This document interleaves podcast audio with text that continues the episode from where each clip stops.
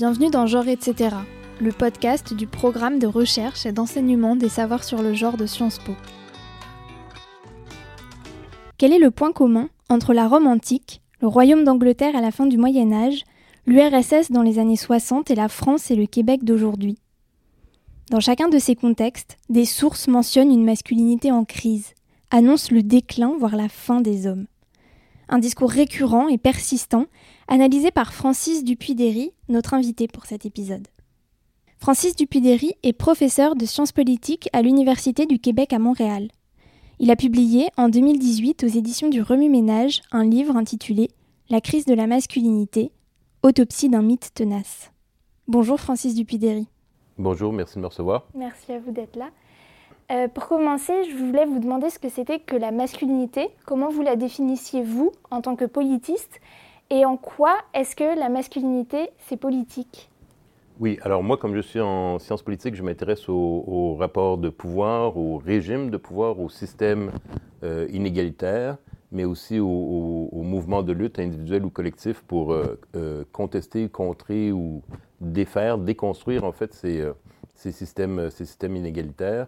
Et donc, dans ce cadre-là, pour moi, le, la masculinité, faire référence à l'identité du, du, groupe dominant euh, dominant, mais aussi qui opprime, qui, euh, qui exploite ou extorque et qui, euh, qui exclut. Donc appelons ça, disons, la classe des hommes, qui est un concept évidemment politique, qui n'est pas un concept biologique ou, ou même psychologique, qui est, un, qui est une classe politique, c'est la classe des hommes.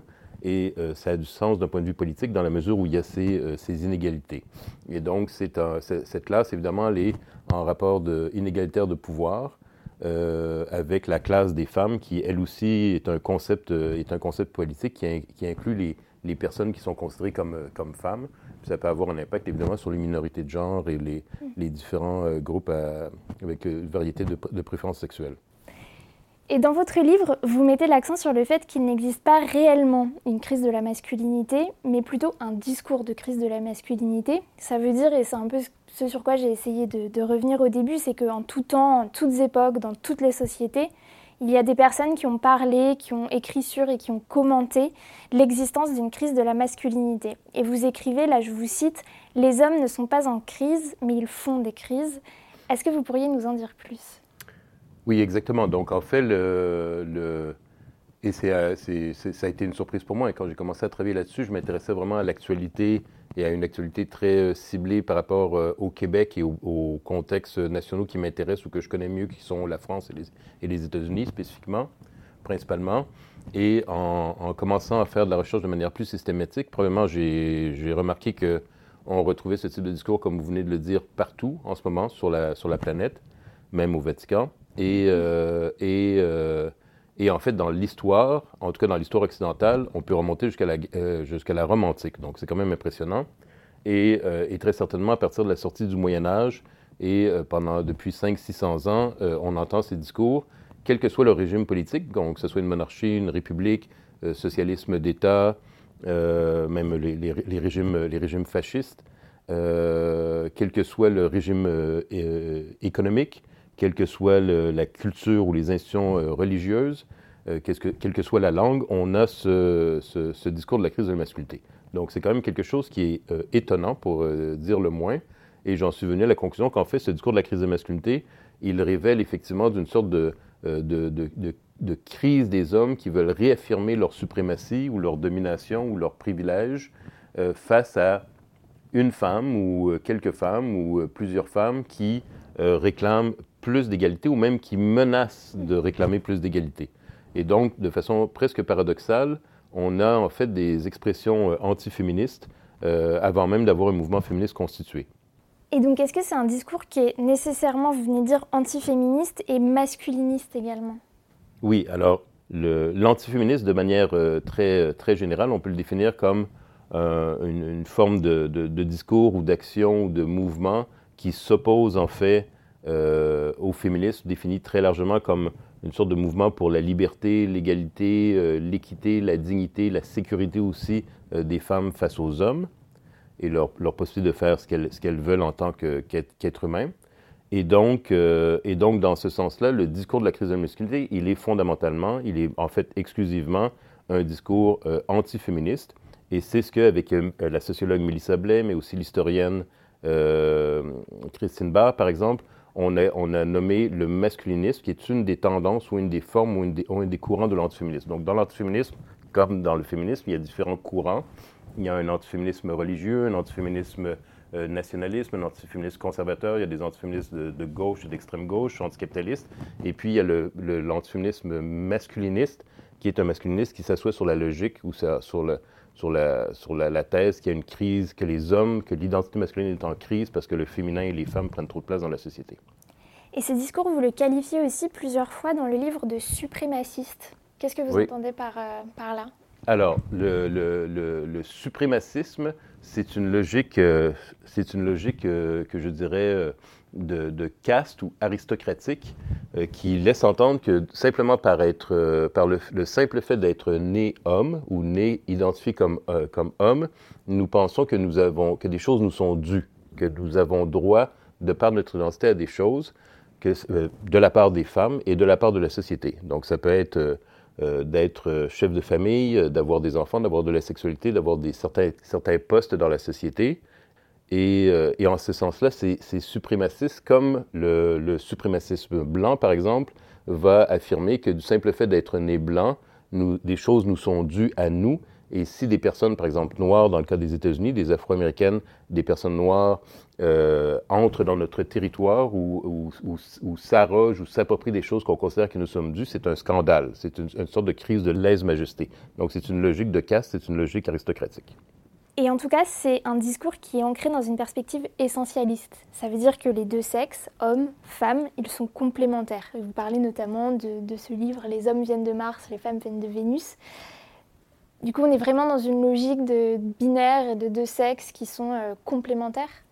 Le discours de la crise de la masculinité, il est nécessairement essentialiste. Il dit du même souffle que les hommes vont mal, et donc il faut, euh, à cause du féminin, et donc il faudrait revenir à une société où les hommes sont des hommes, les femmes sont des femmes, le masculin est masculin, le féminin est, euh, est féminin, et le, le, le, le pôle masculin est euh, considéré comme euh, menacé par le féminin en plus. C'est vraiment une logique des deux sexes, pas différents, mais opposés.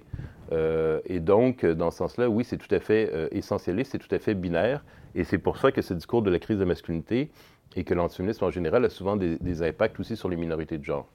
Et je me demandais aussi si pendant vos recherches, vous aviez trouvé des discours ou des personnes qui, à l'inverse d'une crise de la masculinité, parlaient d'une crise de la féminité. Alors ça, c'est un une sorte d'angle mort du discours de la crise de la masculinité. Un des arguments de la crise de la masculinité récurrent, c'est les transformations sociales, les transformations politiques, les transformations culturelles, les transformations économiques ont des impacts catastrophiques pour les hommes et euh, les hommes en tant qu'hommes ne trouvent plus leur place dans la société. Et curieusement, ces mêmes euh, transformations euh, n'ont pas d'impact sur les femmes apparemment, puisqu'on n'entend jamais parler de la crise de, la féminité, alors que les femmes pourtant restent, malgré des discours égalitaristes par exemple, ou des discours universalistes ou des discours euh, sur la liberté restent statistiquement et tendanciellement en position désavantagée par, rapport aux hommes, qu'elles ont la double tâche, la charge mentale, qu'il y a les violences, les violences physiques, les violences sexuelles, qu'elles sont, qu'elles sont tuées parce qu'elles sont des femmes par des hommes. mais on entend toujours parler de la crise de la masculinité, mais curieusement, jamais de la, jamais de la crise de la féminité, ce qui semble quand même suspect. Et il y a un mot qui, j'ai trouvé en tout cas, revenir régulièrement dans votre livre, c'est le mot nazisme, et notamment le mot féminazie, qui qualifie les femmes féministes dans ces discours de la, crise de la masculinité. Est-ce que vous pourriez nous en dire un petit peu plus sur ce terme et ce que vous avez trouvé en fait euh? Oui, en fait, ça, ça vient, l'expression elle-même euh, féminazie, si euh, euh, elle est généralement associée à, Rush Limbaugh, qui est, un, qui est un polémiste, qui est décédé maintenant, qui est un, un polémiste euh, euh, à la radio, qui s'est vissé à la radio aux États-Unis et qui avait commencé dans les années 80-90 à parler de féminazie pour évidemment décrier les, les, féministes, donner des féministes une, une image extrêmement menaçante, totalitaire, de, de, la terreur féministe, le totalitarisme féministe, une sorte de dictature féministe. Donc, cette, cette association euh, Féminazie euh, avait cette fonction de, de dénigrement. elle est évidemment du point de vue de la science politique, de l'histoire politique, de la politique et même de l'intelligence simple et du sens commun, totalement évidemment scandaleuse. Elle est et ridicule accessoirement.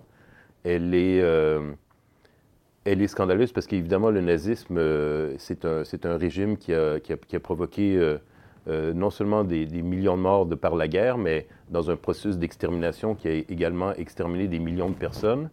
Et donc, évidemment, comme on le sait, euh, les féministes euh, n'ont pas, du tout de politique d'extermination. Les féministes tuent, personne, en fait.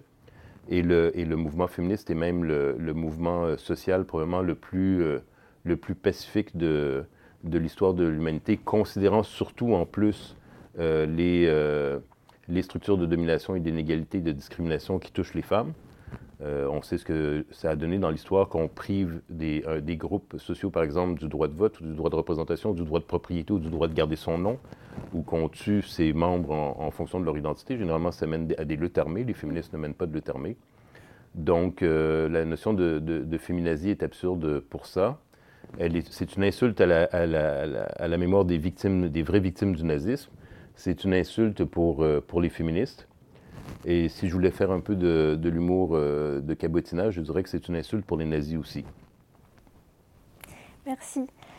Et, euh, donc pour finir, ma dernière question, je l'ai rappelé au début de notre conversation, que vous avez publié cet essai sur la crise de la masculinité pour la première fois en 2018. Je crois qu'il y a eu une réédition au début de l'année en 2022. Aux, aux, éditions Le Point, oui, en format poche, oui. Et aujourd'hui, on est en 2022. Je voulais vous demander comment, selon vous, les choses ont évolué en quatre ans Dans quelle direction? Est-ce que vous avez vu un changement sur ces discours de crise de la masculinité?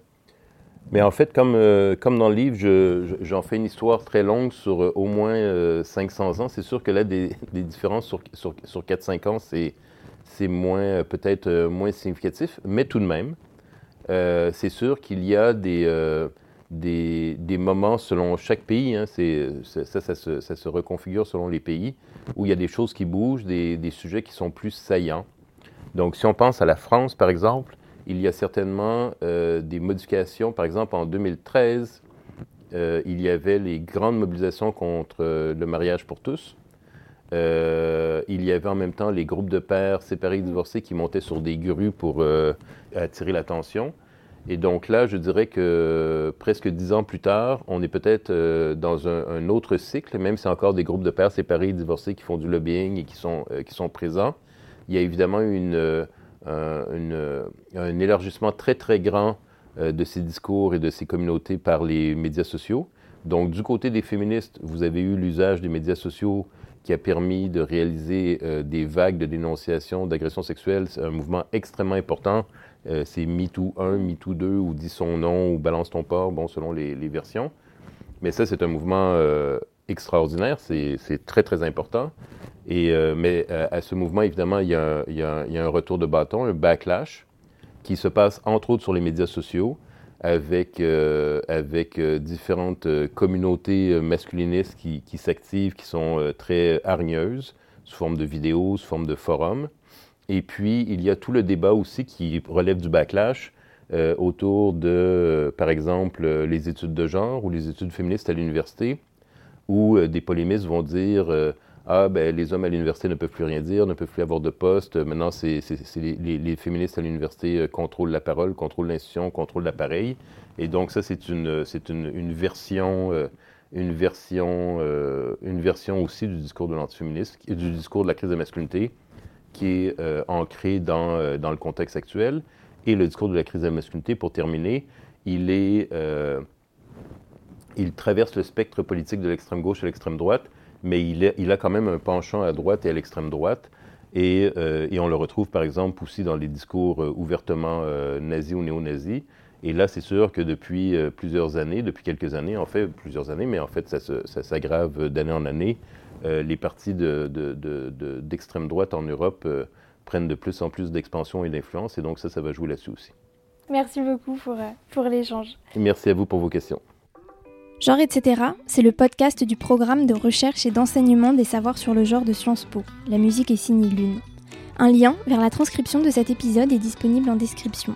Vous retrouverez également en description des liens vers des références bibliographiques comme les livres de Francis Dupuy-Derry La crise de la masculinité, sorti en 2018, et Panique à l'université, sorti en 2022.